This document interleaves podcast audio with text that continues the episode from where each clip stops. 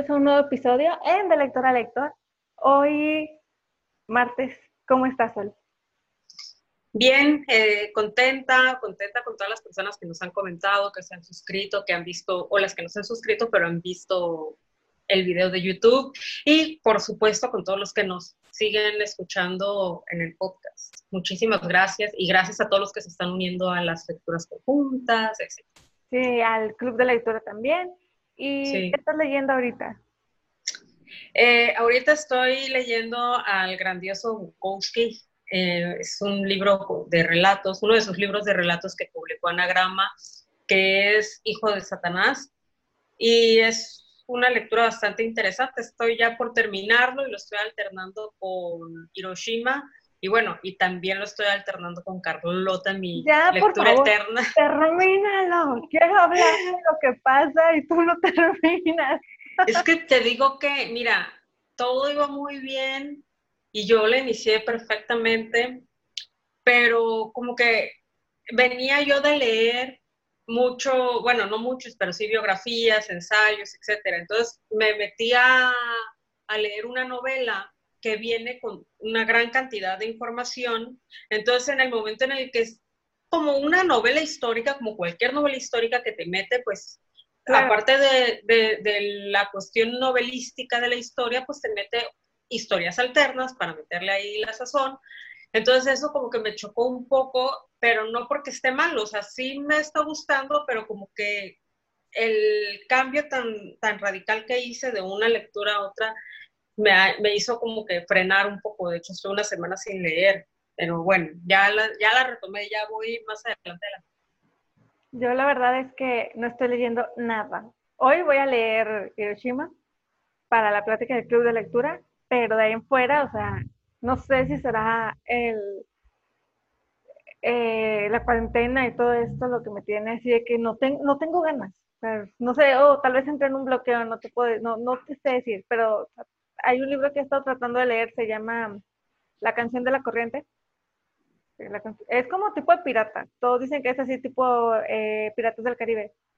Y lo he empezado a leer, pero, o sea, leo 20 páginas, 15 páginas, y es como que, ah, bueno, sí, ahorita le sigo y me pongo a ver una película. Ah, y así, todos los días. O sea, ya, te entiendo. Cuando va a, ser, eh, va a ser hora de salir de trabajar, de terminar ya mi turno, pues que estoy aquí trabajando desde la casa, tengo el libro a un lado y digo, ok, me voy a poner a leer un rato y ya más tarde este, me pongo a jugar en línea, me pongo a ver algo en la, tele. No puedo, o sea, no, ni siquiera, o sea, volteo, lo veo y digo, ah, en un rato más. Y hasta ahí, ya, no pasa nada. Pero te digo que es que sí, a mí me pasó la semana pasada. O sea, la semana pasada tenía tres libros. Tenía el de Carlota, tenía uno de, ah, el de Hilda Kraus y no me acuerdo cuál otro. Entonces, ah, el de La lujuria de vivir de Irving Stone, claro, la biografía de, de Van Gogh, que tampoco la, la acabado. Entonces, ahí me veía de arriba abajo por toda la casa con mis tres libros. Me acostaba en la cama y los ponía los tres. Me iba al comedor y iba con los tres. En todas partes, por si me llegaba la inspiración para leer alguno, pues ya nada más lo agarraba y que no, y que no quedara en, decir, ay, es que aquí flojera, agarrar un libro. Cantar, mira, está Sí, sí, sí. No, o sea, estaba yo ya de, para, lista para leer, pero cualquier cosita. Tenía un juego tengo un juego en el teléfono que es unos este, tubos de ensayo y tienen unas bolitas de colores. Entonces tienes que poner todas las rosas en uno, todas las verdes en uno y así sucesivamente. Bueno, horas, horas, horas jugando el fregado juego ese, este, horas en Instagram, horas en Facebook, bueno, en Facebook casi no, pero horas en Instagram y sobre todo en, en el jueguito ese. No, no, no era una cosa que yo no podía, no podía ponerme a leer, era incapaz de ponerme a leer. Cualquier cosita así, leía dos renglones, dos renglones, y así de dos renglones y tin, tin, tin, ay, voy a jugar un juego nada más. Y me iba a 20 mil. Luego, ay, voy a checar, eh, no sé, Instagram. O voy a checar, oh, me acordé de esta cuenta y esta cuenta y cosas así. entonces, obviamente, perdí muchísimo tiempo, este, haciendo nada. Sí, así, así me siento, o sea, de verdad que Y lo digo, que bueno, antes de dormirme. Y cuando volteo, ya son las 11.40 y yo dije, ok, no, ya me voy a dormir. Entonces, no me quiero presionar tampoco. Eh, sé que pronto va a volver el momento en el que pueda leer tranquilamente otra vez. Pero pues sí, ahorita sí me siento muy bloqueada. O sea, no siento nada de ganas. Es normal. Es más, mira, la semana pasada, eh, o sea, fue así como que bloqueo de toda mi rutina, de todo, absolutamente de todo. O sea, despertarme tarde, dormirme tarde, bueno, despertarme tarde, para mí son las ocho o ocho y media. O sea, ya para mí es así, perdí toda mi mañana porque me desperté a las ocho y media. Entonces era despertarme tarde, dormirme tarde, no leer, este, no sé, es una rutina totalmente en un mundo paralelo al que normalmente estoy. Y este, entonces fue así como que esta semana todavía no he retomado el ejercicio, pero ya, ya lo voy a retomar pronto. Ahora sí como que diría, diría el presidente, sí lo voy a hacer, nada más ténganme paciencia. Sí, sí, la verdad es que a veces parece que no, pero que cortes una parte de tu rutina sí te afecta, afecta muchísimo. O sea, yo te lo juro que hubo un día la semana pasada, no sé si fue la semana pasada o la antepasada, que yo tiendo mucho a que los fines de semana siempre venía y me sentaba en la cama con algún libro, según yo me iba a poner a leer, pero el libro es como que para que me arrulle y me duermo. este, entonces, la semana pasada después de comer faltaban 20 minutos para las 3, que es cuando vuelvo a entrar a, trabajar. Y dije, ah, me pongo a leer un rato. Eh, vine, me senté en la cama, agarré el libro, el de la corriente, o sea, te digo, tengo bastante con él, y agarré el de la corriente, y cada vez iba yo más de lado, más de lado, más de lado, más de lado, y de repente cerré los ojos y fue como que, güey, es martes, todavía tengo mucho que hacer. Te lo juro que me sentí como el meme de Homero de, ay, qué rico este sábado, de que es miércoles, Homero. Ah, sí, no, no, no. De verdad, así es. Sí, sí, sí. O sea, como que me vino a la cabeza de que, güey, es martes, tienes un buen de trabajo, levántate y ponte a trabajar. Y eran las 3.2, por decir ya que, bueno, ni modo, ya agarré mis cosas y me fui allá al, al otro cuarto a ponerme a trabajar. Pero fue un momento muy triste. Yo creí que era sábado, domingo, no, no, me, no sé, me desconecté por completo. Pero bueno, este, ¿te parece que pasemos al tema de esta semana? Me parece perfecto. Los exilios son migraciones obligatorias que, que han obligado a miles de personas a lo largo de la historia de la humanidad a mudarse del país donde están viviendo. Esto suele suceder por cuestiones bélicas o por cuestiones políticas. En el día de hoy vamos a dedicar este programa a todos estos escritores, bueno, algunos de estos escritores que tuvieron que exiliarse del país de su residencia para poder salvar su pellejo.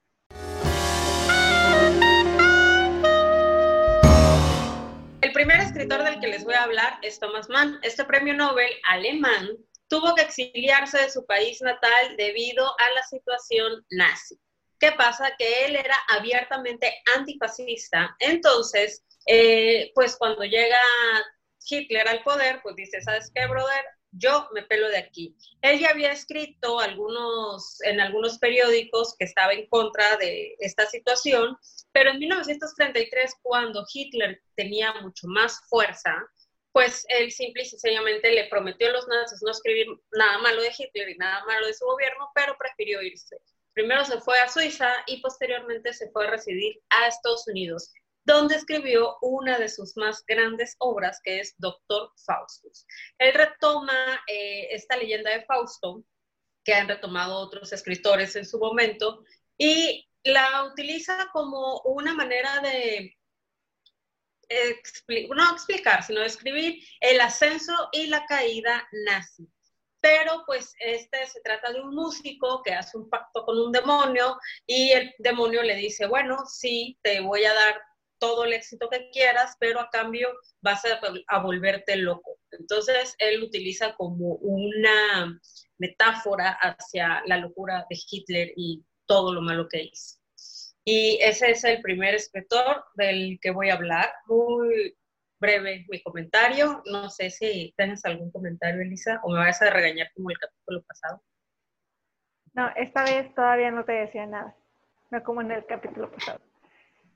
Eh, son, son muchos los escritores que en su momento tuvieron que irse tanto de Alemania como de Polonia, como de otras, otros de los países que estuvieron involucrados y bueno, hay que aclarar que esta va a ser la primera parte de varias de escritores exiliados, porque como bien dijiste, no, o sea, no son solo los que nosotros vamos a mencionar, que ahorita son cuatro, hay muchos.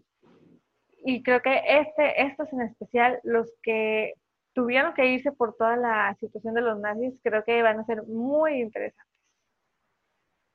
Sí, este es un tema, pues, como dices tú, o sea, son muchísimos los escritores, nada más hablando de la cuestión, este, bueno, del, del momento de la Segunda Guerra Mundial o del momento, mejor dicho, por cuestiones de los nazis, pero también están pues durante la dictadura de Franco, los chilenos, los argentinos, los italianos, los franceses, bueno, hay, hay varios, hay varios. Los rusos.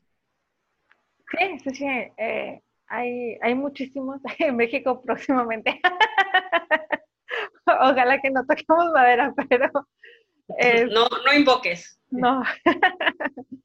pero sí, es muy, eh, muy interesante porque, híjole, ahorita que, estamos, que hemos estado leyendo novelas que se relacionan con la Segunda Guerra Mundial, la verdad es que sí, sí ves un panorama diferente, porque más que ser novelas, vaya, son ensayos, entonces sí como que te hacen ver todo muy distinto a cuando lo vemos en una novela que de un modo u otro terminan romantizando ciertas situaciones y no lo vemos como realmente como lo que fue.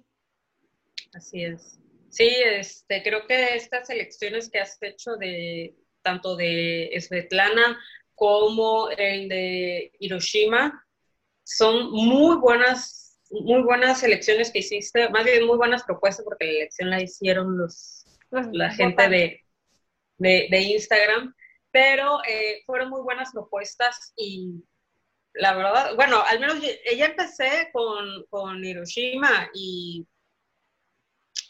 pinta muy bien.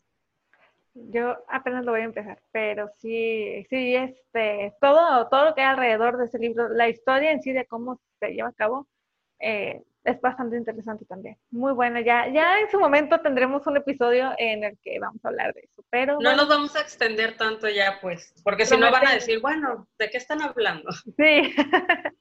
Pero bueno, eh, me parece eh, bastante interesante. Ese libro yo no lo he leído, el de, el de este autor, pero creo que sí le voy a dar una oportunidad. La verdad es que no tenía ni idea de qué iba la trama, pero sí suena muy bien. Mira, eh, no, no es tan fácil conseguir aquí en México, al menos este, yo lo hice, pero sí se puede conseguir. Si no, también está, este, hay uno que publica, creo que Adesa, que es eh, La muerte en Venecia. Ah, sí. Ese es mucho más corto y, ah, bueno, a mí me gustó muchísimo esa, esa novela y es muy, muy cortita.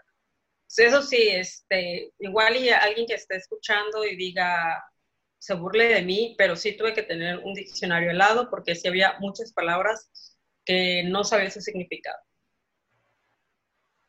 Pues, bueno, pasamos al siguiente, a la siguiente recomendación.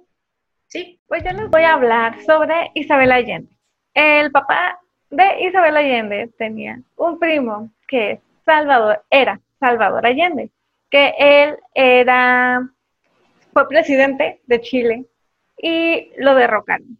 Entonces, obviamente Isabel y su familia dijeron, vámonos de aquí, porque la situación era muy, muy difícil. O sea, ella dice que el día que se enteró que hubo, que estaba el golpe de Estado, que ella salió a trabajar y que cuando llegó estaba todo cerrado, pero que había, había muchos lugares cerrados, mucha gente en la calle, que era muchísima desesperación la que, la que todos sentían, y que ellos se enteran, que era como que, mm, pues igual y si no secreto a voces, no era oficial, pero todos sabían que el lugar, o el, me imagino yo por el tipo Palacio de Gobierno, algo así donde estaba Salvador Allende, este, había sido atacado y ya, o sea, era de que, pues nada más estamos esperando a que nos digan que sí está muerto, pero pues ya prácticamente lo, lo estaban dando por hecho por la magnitud de, de, la, de los ataques que recibieron. Y pues bueno, ella se va a Venezuela y después de estar en Venezuela se va a Estados Unidos. Pero antes de eso, ella escribe La Casa de los Espíritus, que fue su primera novela súper mega exitosísima. Y en esta novela es una saga multigeneracional que nos lleva a un país muy, pero muy, pero muy, pero muy similar a Chile, en el que vemos cómo se va destruyendo la democracia y cómo va ascendiendo al poder un dictador que está decidido a eliminar a toda la oposición. Isabel Allende contaba que ella quería demostrar que la vida es circular, que los eventos se entrelazan y que la historia siempre se repite. No hay principio ni fin. Y pues bueno, ella es, fue recibida como parte todavía de lo que quedaba del boom latinoamericano, que ya en los episodios anteriores del podcast de la primera temporada hemos hablado, que eh, dan a entender como que, pues es de los de lo poquito que alcanzó a llegar ya casi del final. Y ha llegado a ser comparada con Gabriel García Márquez y La Casa de los Espíritus ha sido comparada con Cien Años de Soledad. Y pues ya es todo lo que tengo que decir sobre Isabel Allende. Me parece muy, así, parecemos que estamos exponiendo, aquí me voy a poner a, escribir o algo así. Oye, y no, falta y no falta el alumno nefasto que te pregunta lo más difícil. Sí, yo, siempre fui esa alumna nefasta. Yo tenía no, una compañera que... que sí era así, y me acuerdo que hasta un maestro decía, es que no me gusta porque ella siempre pregunta. Ah, pues se supone que deben de ir preparados. Sí, pero preguntaban las cosas así como que, güey, te acaban de decir, ya no estés preguntando. Pero, oye, estaba viendo una entrevista de Isabel Allende hoy en la mañana y, más bien, estaba leyendo una entrevista y ella estaba platicando que sospechaban. Hay una entrevista que le hacen a Isabel Allende y le preguntan, oye, ¿y tú qué opinas? Fuiste al funeral de Pablo Neruda, porque cuando fue el golpe de Estado, fue como un 11 de septiembre más o menos, y, y Pablo Neruda muere, muere como el 23, por ahí. Y ella dice que a Salvador Allende no le pudieron hacer funeral ni nada, o sea, que no se pudieron despedir. Entonces, que cuando estaban en el funeral de eh, de Neruda, ahí empezaron a decir de que Pablo Neruda, no, pues que presente. Y empezaron también a hablar de Salvador Allende, que fue como que un, pues una especie de despedida que aprovecharon para hacer hacia los dos, pero que también a Neruda, eh, o sea, que fue, pues murió, ya está enfermo, pero a ella le preguntan en la entrevista si es cierto que ella cree que fueron los del golpe de Estado, los que asesinaron a, Neruda. Y así como que, pues, yo no sé, o sea, él está enfermo. Y ellos de que, no, no, pero, o sea, ¿tú qué piensas? Y como que, este, no, o sea, pues sí fue dentro de las fechas en que todo estaba de locos, pero yo, yo no puedo asegurar nada. y es como que tengo no tengo más información de la que tienen ustedes, pero me llamó mucho la atención que, que la que la que estaba un poquito como arrinconada y cuando ella platicaba eso, sí decía que ellos pensaban que iba a pasar rápido. O sea, que era como que hoy es el golpe de Estado, pasado mañana van a decir que ya todo está bien, se van a convocar elecciones nuevas y todo va a estar bien. No, fue una pesadilla para Chile. Sí, exacto. Y este, y yo la verdad es que nunca había leído mucho sobre eso, ahora que estaba checando lo de Isabel, y sí me, me pareció muy interesante, porque pues ella dice que ya, que muchos años después, cuando se restableció de algún modo la democracia, ella volvió a votar, fue a Chile, pudo votar y todo, y se regresó a Estados Unidos. Sí, lo que pasa, bueno, eh, aquí hay varias cosas que tomar en cuenta. Eh, cuando se suicida Salvador Allende, esas son de las clases de historia, a mí que me gusta la historia, a mí que me gusta ahí de repente. Pero es que ese, ese punto sí yo lo recuerdo mucho de la prepa, porque pues, tuvimos una clase donde hablamos sobre el golpe de Estado que hizo Pinochet, eh, bueno, que hicieron los militares en Chile, y de ahí es que queda Pinochet eh, después de, de Allende. Hay una junta militar, una junta de gobierno militar, y queda Pinochet. Y hay videos en YouTube, de hecho, este, ahorita que estamos grabando, pues no sabemos cómo va a quedar la edición, pero yo supongo que Lisa nos va a poner estos videos que le voy a proporcionar de cómo fue el golpe de Estado. Eh, eh, Salvador Allende se encerró en el Palacio de la Moneda, dio un mensaje a los chilenos y de ahí se suicida y pues bueno, eh, lo demás ya mucha gente lo conoce, la situación de, de, este, de Chile eh, durante la dictadura de, de Pinochet. Y eh, bueno, ah, y otra cosa que, que, te quería comentar. Isabel Allende pertenece a un movimiento que se llamó el post-boom latinoamericano. Que, bueno, el boom latinoamericano es el, boom donde estaba eh, Cortázar, donde estaba Gabo, donde estaba eh, Vargas Llosa, donde estaba Fuentes. O sea, es, es el boom latinoamericano. Se rompe el boom latinoamericano con el puñetazo que le da Vargas Llosa a, a Gabo en, en México. Esto sí se los voy a poner, les prometo que voy a poner algo por ahí. Y este, pues posteriormente de, eso viene el post-boom, donde ya entra pues, este, Donoso, donde entra eh, Roberto Bolaño, donde entra este, Isabel Allende, etcétera, pues, y otros tantos que ya en algún momento hablaremos de, de esa situación. Pero este, sí, qué triste. Yo me acuerdo mucho eso de que, de lo de Salvador Allende, eso me ponía muy triste, pobrecito. Sí, qué difícil. Pero es todo lo que tenía que decir. Este, te voy a poner eh, los videos que me pidas. Y, y, por favor, también me mandas el de Vargas Llosa golpeando a Gabo. Y también lo voy a poner. No hay video. Hay una foto que después se tomó Gabo este, porque estaba, obviamente, pues, estaban así como que todos y llegaron así que Vargas Llosa le pegó un puñetazo a Gabo y pues obviamente Gabo en ese momento agarró un fotógrafo y le dijo, hey, tómeme una foto y sale con su ojo morado, es una foto muy famosa que pues, seguramente también la tienen aquí. El siguiente y último escritor del que yo les voy a hablar es un escritor del que ya les he hablado hasta el cansancio.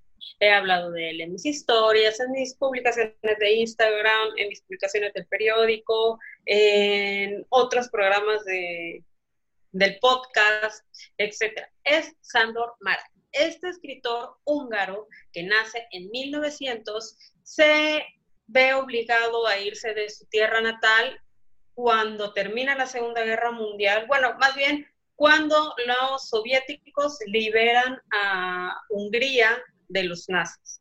Pero bueno, ¿por qué tiene que ser así esta situación? ¿O qué de malo si se supone que muchos se fueron por, por culpa de los nazis y los soviéticos ya lo habían liberado, etcétera? Bueno, resulta ser, bueno, el Mare, para empezar, vive dos guerras mundiales, que es la primera y la segunda. En la segunda, pues él estaba obviamente en contra de toda la situación eh, nazi, pero la sobrevive. Cuando llegan los, y sí, le dolió mucho ver a muchos amigos, familiares, vecinos que se congraciaban con los nazis para que pues no los trataran tan mal. Y cuando eh, llegan los soviéticos, pues lo que pasa es que Maray era un burgués. O sea, él creció en una familia burguesa de Hungría y pues siempre tuvo muchas comodidades. Eh, cuando fue escritor, eh, él escribía en un periódico alemán, pero siempre escribió en húngaro porque él decía que la lengua de un, la patria de un escritor era su lengua materna. Entonces, él siempre escribió en húngaro y hablaba perfectamente alemán. Eh, se recorrió Europa, este, estuvo en, Francia, en el auge de Francia este cultural del años 20. Eh, pero cuando llegan los soviéticos, pues obviamente llegan y le dicen, pues es que tú eres burgués. Y Sandor les dice, bueno, a ver, soy burgués, burgués, burgués, o sea, te caigo mal porque soy burgués. Dice, bueno, no, no me caes tan mal porque pues tú vives o tú tienes tu dinero de lo que trabajas. O sea, no es como que pones a trabajar a 20 mil peones y tú te beneficias del trabajo de los demás. Simple y sencillamente, pues eres un burgués porque naciste en una cuna de oro, por así decirlo. Y pues Sandor se tiene que ir, se va primero a Suiza y después se va a Nueva York y finalmente reside en California. Eh, ¿Cómo? Bueno, para empezar, cuando se va de Hungría, pues lo que hacen los soviéticos es decir, enterremos vivo a este, a este escritor, se retiran todos sus libros, no quiero que nadie sepa nada de Sandor Maray, y sí, en efecto, cae totalmente en el olvido. Y muchos años después, en 1990, eh, bueno, para esto él se quita la vida a los 89 años, en 1989, eh, porque pues ya él ya casi no podía ver, ya casi no podía caminar, el doctor ya le había dicho que lo tenían que mudar a una residencia de ancianos, pues porque él ya no podía vivir solo. Y él estaba muy deprimido y decía, es que ya no puedo hacer nada, o sea, prefiero morirme ahora y a depender de otras personas. De hecho, tiene, también está publicado sus diarios. Y finalmente se muere en febrero de 1989, meses antes de la caída del muro de Berlín, que eso quiere decir la, el fin simbólico de la Unión Soviética. Y que pues, a eso no lo redime totalmente, simple y sencillamente eh, en, al año siguiente un gran editor y presidente de, en ese entonces de la editorial Adelphi, eh, estaba en una reunión, está aburridísimo y en eso veo un catálogo de una editorial francesa eh, que había publicado en 1931 una novela de un húngaro que había sido un gran erudito y que había caído en el olvido, de un libro que se llama Los Rebeldes. Que de hecho ese libro de Los Rebeldes, ay no, o sea, ya ese libro no lo he leído de Sandor Maray, pero lo quiero leer porque hay un cantante que me encanta que se llama Andrés Calamaro, que hay una entrevista de él donde dice que le, le preguntan, ¿qué estás leyendo Andrés? Y dice, estoy leyendo Los Rebeldes de Sandor Maray. Entonces dije, ay, lo voy a leer para estar en sintonía los dos. Pero bueno, eh, regreso al, a lo que les estaba contando. Entonces agarra este, Roberto Calazo, que tiene, por cierto, otro paréntesis, eh, tiene un libro buenísimo, igual este, está editado por Anagrama, que es, la letra K, así nada más, la letra K, que es un análisis este, crítico literario sobre las obras de Franz Kafka. Volvemos al tema. Eh, pues agarra este, este, Roberto Calazo y se escabulle de la reunión porque está hasta el tope aburrido y a como puede consigue estos libros porque se da cuenta que de, durante, de 1945 a 1950 estuvieron eh, traducidas al alemán varias de las novelas de Sandor Maray. Entonces él dijo, bueno, qué de grandioso tiene este escritor. Entonces empieza a investigar, se hace de, este, de, de los rebeldes y lo empieza a leer, bueno, queda fascinado, empieza a conseguir más y más libros, más y más libros, así obsesionado mil por ciento, como cuando yo me obsesiono con algo, así. Hay casos, o sea, mucho. Entonces agarra y a la siguiente, en la siguiente feria de Frankfurt del libro, pues se reúne con los picudos de editoriales de ese entonces, que eran pues el, de, la, de una editorial de Estados Unidos, de una de Londres, de una de, bueno, ellos de Italia, de una española que era Salamandra, uh, este, y los reúne y así estuvo dos horas con ellos reunidos diciéndoles, ¿saben una cosa?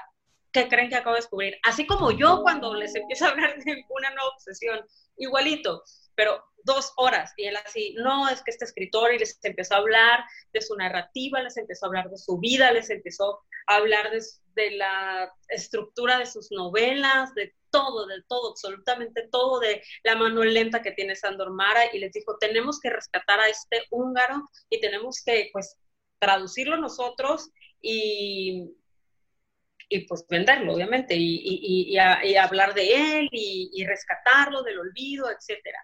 Y ya agarraron y dijeron, pues va, adelante. Y sí, Salamandra se, subió al tren del rescate de Sandor Mara y gracias a eso hubo un muy grande boom de literatura húngara. Así que este es mi último escritor del que les quería hablar.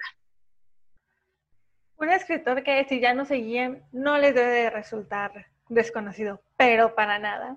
Eh, creo que si no me falla la memoria, en Escritores Suicidas está. Hablamos de él, platicamos de cómo fue que él decidió quitarse la vida. También en algún otro episodio tuvo que haber salido porque a mí me suena demasiado. no recuerdo exactamente todos los episodios en los que hemos hablado de él. Bueno, en los que has hablado de él. Este, mm.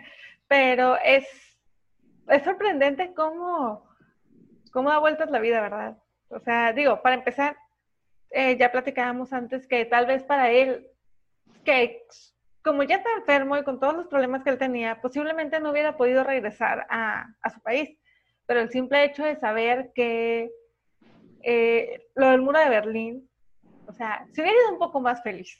Sin duda se hubiera ido un poco más feliz. O sea, saber que eh, una época tan difícil había terminado, le hubiera dado unos momentos. No, aparte que, o sea, ya era pues ya se habían muerto sus hermanos, ya se había muerto su esposa, muchos de sus amigos ya se habían muerto. O sea, realmente ya él estaba así de decir, ya estoy viviendo de más, o sea, ya no. No, y las condiciones en las que él estaba, o sea, físicas. Sí. Me refiero a lo físico. Eh, recuerdo que leíste en Escritores Suicidas. Vayan a escuchar ese episodio, buenísimo. Eh, recuerdo que leíste la carta que él deja estábamos los dos casi llorando ahí. Gracias, que pausalo, por favor, porque sí es muy triste. O sea, yo recuerdo que sí, este, era muy emotiva. Y escuchen ese episodio, léanlo. Creo que hay un, próximamente en el reto lector, hay uno donde creo que, no sé si ya es... Junio. Eh, sí, que lo vamos a leer, o si lo vas a poner a votación, o si vas a hacer ahorita una... No, sí, sí lo vamos a leer, los voy a arrastrar a mi fanatismo de Sandor Maray. Quieran o no. Sí, no, es que la verdad me da risa porque dice Sol, de que así como yo, es que en serio, o sea, sí, eh, desde que lo está leyendo ella está súper entusiasmada y le ha gustado muchísimo y contagió a Ale de A Books Forever también para que, para que lo leyera y digo, yo la verdad es que no he tenido la oportunidad, pero me voy a esperar para el reto lector. Sí, este. Sí, espérate para el reto lector. De hecho, este, yo llevo leído algunos pasajes de su diario, pero no me quiero tampoco adelantar mucho porque dije que lo iba a leer ya por ahí de finales de año, posiblemente que ya haya eh, avanzado más, más con él o no me aguante y lo lea de poquito en poquito como lo he estado leyendo pero sí es un buen, buen escritor, es un gran escritor húngaro y en Salamandra lo publica, todas sus novelas están publicadas al, castellano, están publicadas por Salamandra y la traductora es Judith, era Judith Chantus, que falleció hace un par de años, creo. ¿Algo más sobre Sandor Maray? Este, no, nada. Si quieres me doy vuelo y esto dura como tres horas. No, pues. Bueno, vamos con nuestro último, última recomendación. último escritor del que yo les voy a hablar es Sergei Doblatov y él es un ruso que posiblemente es el más importante de los, escritor ruso más importante de los últimos 50 años. Él estudiaba en la Facultad de San Petersburgo y luego de dos años ahí es que es expulsado y él empieza a hacer su servicio militar. En ese entonces eran tres años y durante uno de esos años él estuvo, estuvo haciendo su servicio como guardia en un campo de prisioneros de Komi. Es ahí cuando él empieza a escribir y cuando termina su servicio, su servicio militar, regresa a San Petersburgo con toda la intención de ser un escritor. Y empieza a tener distintos trabajos como ayudante de escultor, periodista, secretario, de los que empezaban a escribirle eh, obras a otros autores. Y él trataba así como que de no meterse mucho en el tema de la política, pero tampoco así como que hacerles mucho caso y darles por su lado. Y empieza, e, él era muy de llegar a ridiculizar tal vez el poder y ser muy irónico. Entonces como que se empieza a hacer su fama de, que no apoya totalmente, de que no apoya más bien al gobierno que tienen en ese entonces y empieza a conocer distintos autores en ciertos círculos literarios, entre ellos conoce a Joseph, a Joseph, Joseph Brodsky. Y parte de, su amistad con él la pueden encontrar en uno de sus libros que es, el, es Oficio, porque muchos de sus libros también son autobiográficos. Después, ah, después de los 70, él se va a vivir a Estonia y ahí estaba a punto de publicar, pero llegó la KGB y ya los libros que ya estaban hechos para ya salir a la venta los destruyen, le confiscan parte de sus trabajos y aparte hacen que lo despidan. Entonces él vuelve a Rusia y obviamente siente el cambio porque a pesar de que en Estonia no hay tan, no estaba, no, no había tanta libertad a comparación de Rusia, sí se sentía súper diferente. Él vuelve y quiere seguir trabajando como escritor, pero pues ya lo traen entre ceja y ceja, hacen que no lo contraten, que los mismos escritores eh, lo expulsan de la sociedad de, creo que es la sociedad de escritores soviéticos. Ándale, sociedad de escritores soviéticos, lo expulsan y después de un tiempo es que él ya está así como que, mm, me voy o no me voy. Eh, Brodsky le dice de que, güey, ¿qué haces ahí? Bueno, no le dijo eso, palabras más, palabras menos.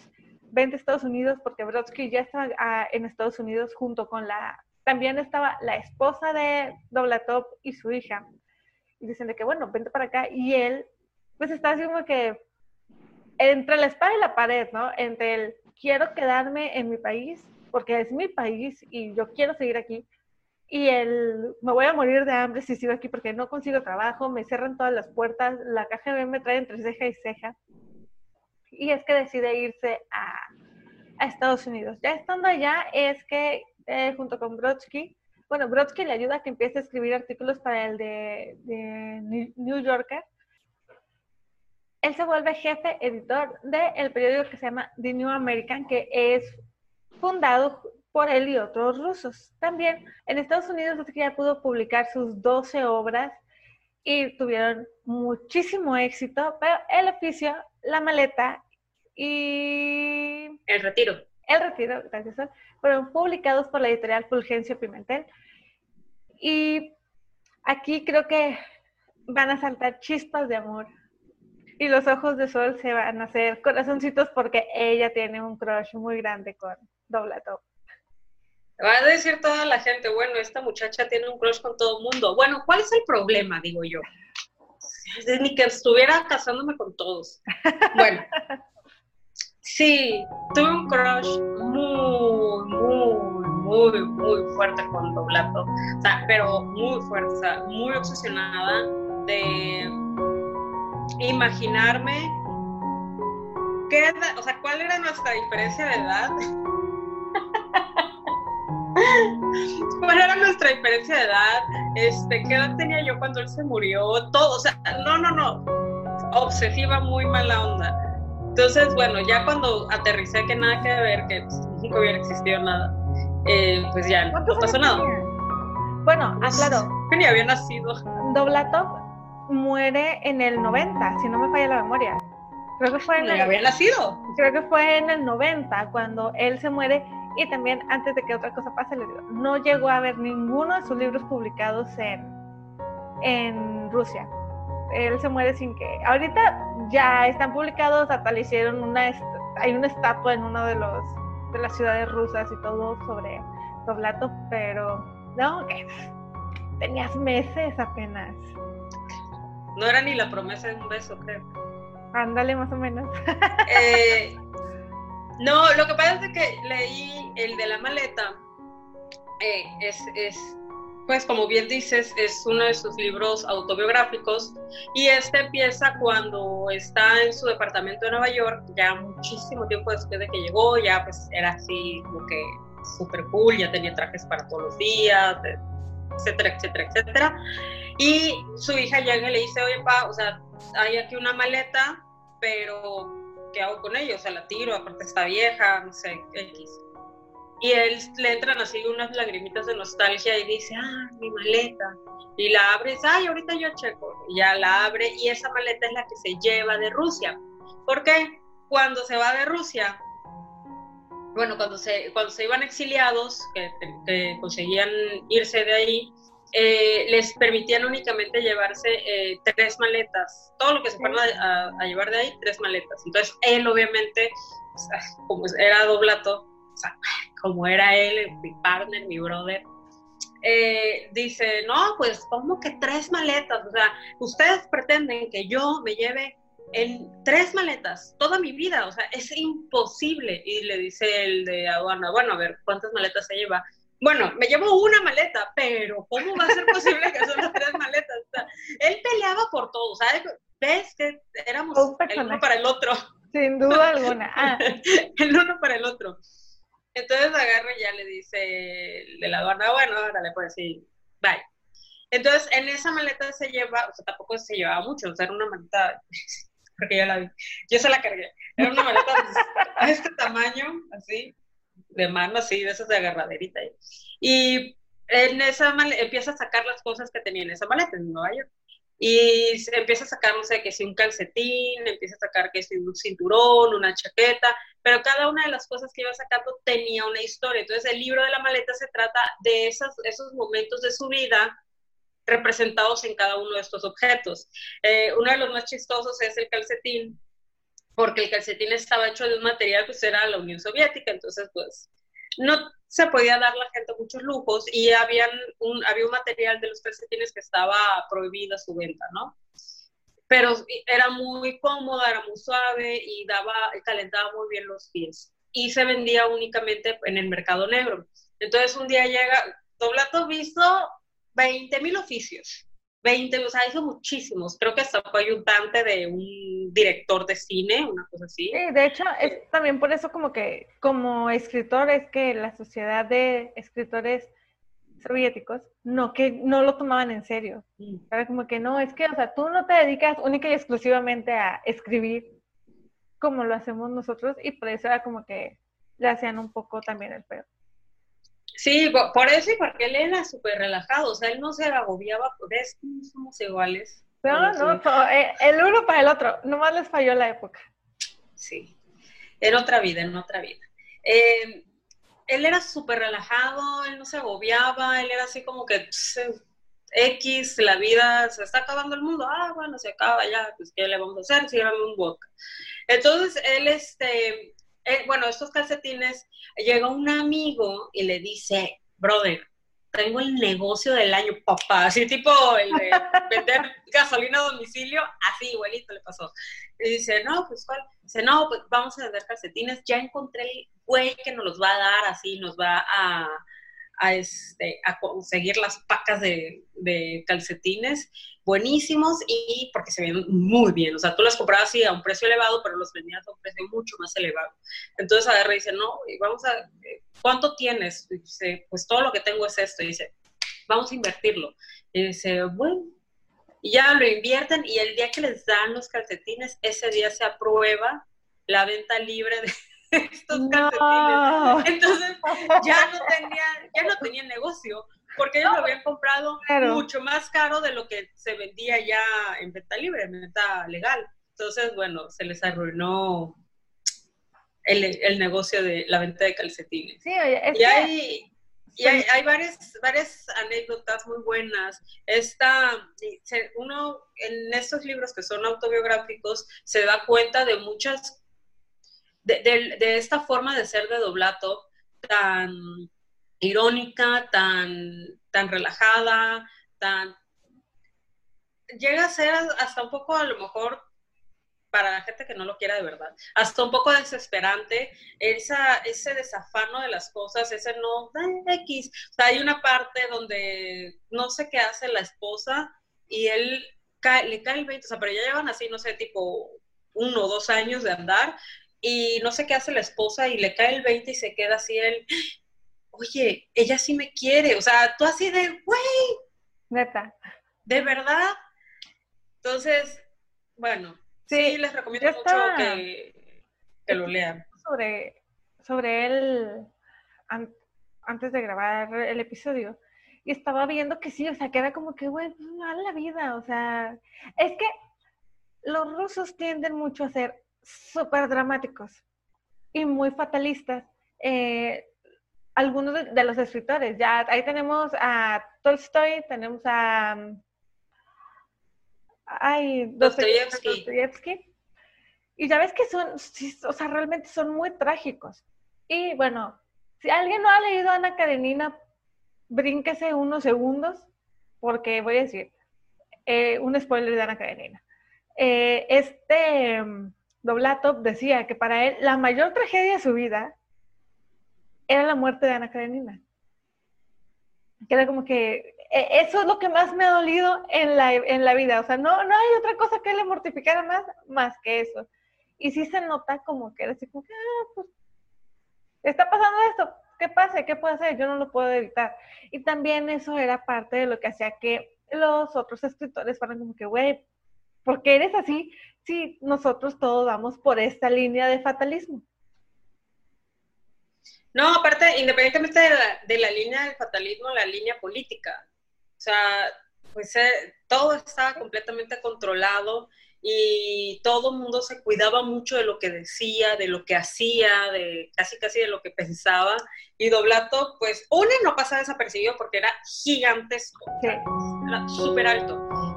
Dos, estaba todo fortachón y hermoso.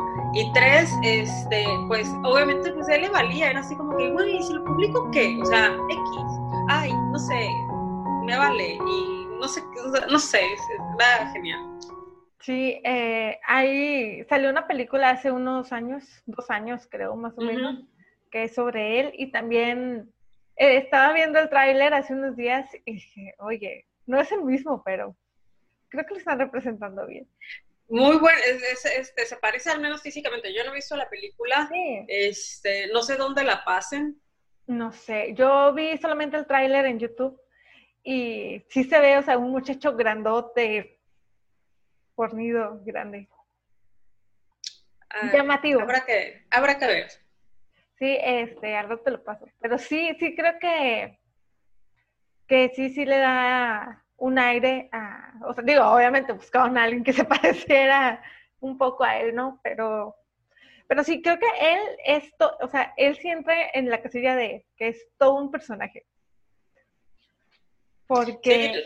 si, si tienen la oportunidad de conseguir un libro de, él o preguntar directamente en la editorial, en su cuenta de Instagram, que es Fulgencio Pimentel, este, y, preguntarles dónde pueden conseguir uno de los libros de, Doblato.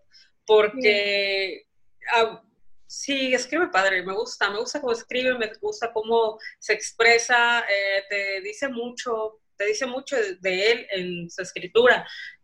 Muchas veces pasa, pero pues, a mí me gusta, pues. Está bien, ¿no? Y, es que ya cuando empiezas a leer sobre su vida y cómo era él y todo eso, sí te llama la atención, o sea, tiene chispa, mucha chispa. Sí. Y de hecho, eh, otro de los datos que les iba a decir y se me había pasado a decirles es que él todo el tiempo escribió en ruso. Estando en Estados Unidos, siguió escribiendo en ruso y fue su hija la que hacía las traducciones al inglés. Así que para él, pues ahora sí que como decía Sandor Maray, que la... La patria de un escritor es su lengua. Exactamente. Sí, él no dejó de escribir en ruso, siempre estuvo escribiendo en ruso. Y él muere a los 48 años, creo, 48, 49 de un paro cardíaco. Y pues sí, les decía, no llegó a haber publicado ninguno de sus libros en Rusia, pero pues ahora ya hay calles que tienen su nombre, en Estados Unidos también, allá en Rusia hasta le hicieron una estatua y es sorprendente cómo escritores a los que hicieron que se fueran de sus países, ahora, digo, es sorprendente positivamente, eh, ahora tengan tanto reconocimiento. Sí, de hecho igual a Sandor Mara le hicieron un busto de su cara, supuestamente, porque parece que es la, el busto que le hicieron a Benito Juárez, que parece un alien. Ay, así está horrible eso. Les vamos a poner también la imagen del de Benito Juárez por si no son de aquí, para que lo vean, porque es buenísimo. Benito Alien. No, estaba fatal. Como dijimos al inicio del programa, estos solo son algunos de los escritores exiliados de los que estaremos hablando a lo largo de esta y la siguiente temporada en diferentes episodios. Así que si tienen algún escritor exiliado del que les gustaría que habláramos, pues nos los pueden dejar en la casilla de comentarios. Oigan, y de paso también suscríbanse y denle like al video. Y bueno, esperemos que les esté gustando mucho este nuevo concepto de, de lector a lector y que nos sigan en todas las redes sociales que tenemos en este multiverso de lector a lector. Y pues que no se les olvide que los sábados estamos subiendo recomendaciones especiales, que eh, este sábado que pasó eh, fue una recomendación de Sol, el sábado que viene es una recomendación mía. Y a final de mes, que tampoco se les pase, que vamos a tener una pequeña plática sobre el libro del mes. Por eso tienen que ponerle en la campanita para que les avise cada que subimos un video, porque las horas sí varían un poquito. Y pues creo que es todo. Muchísimas gracias y nos vemos la próxima semana. Bye.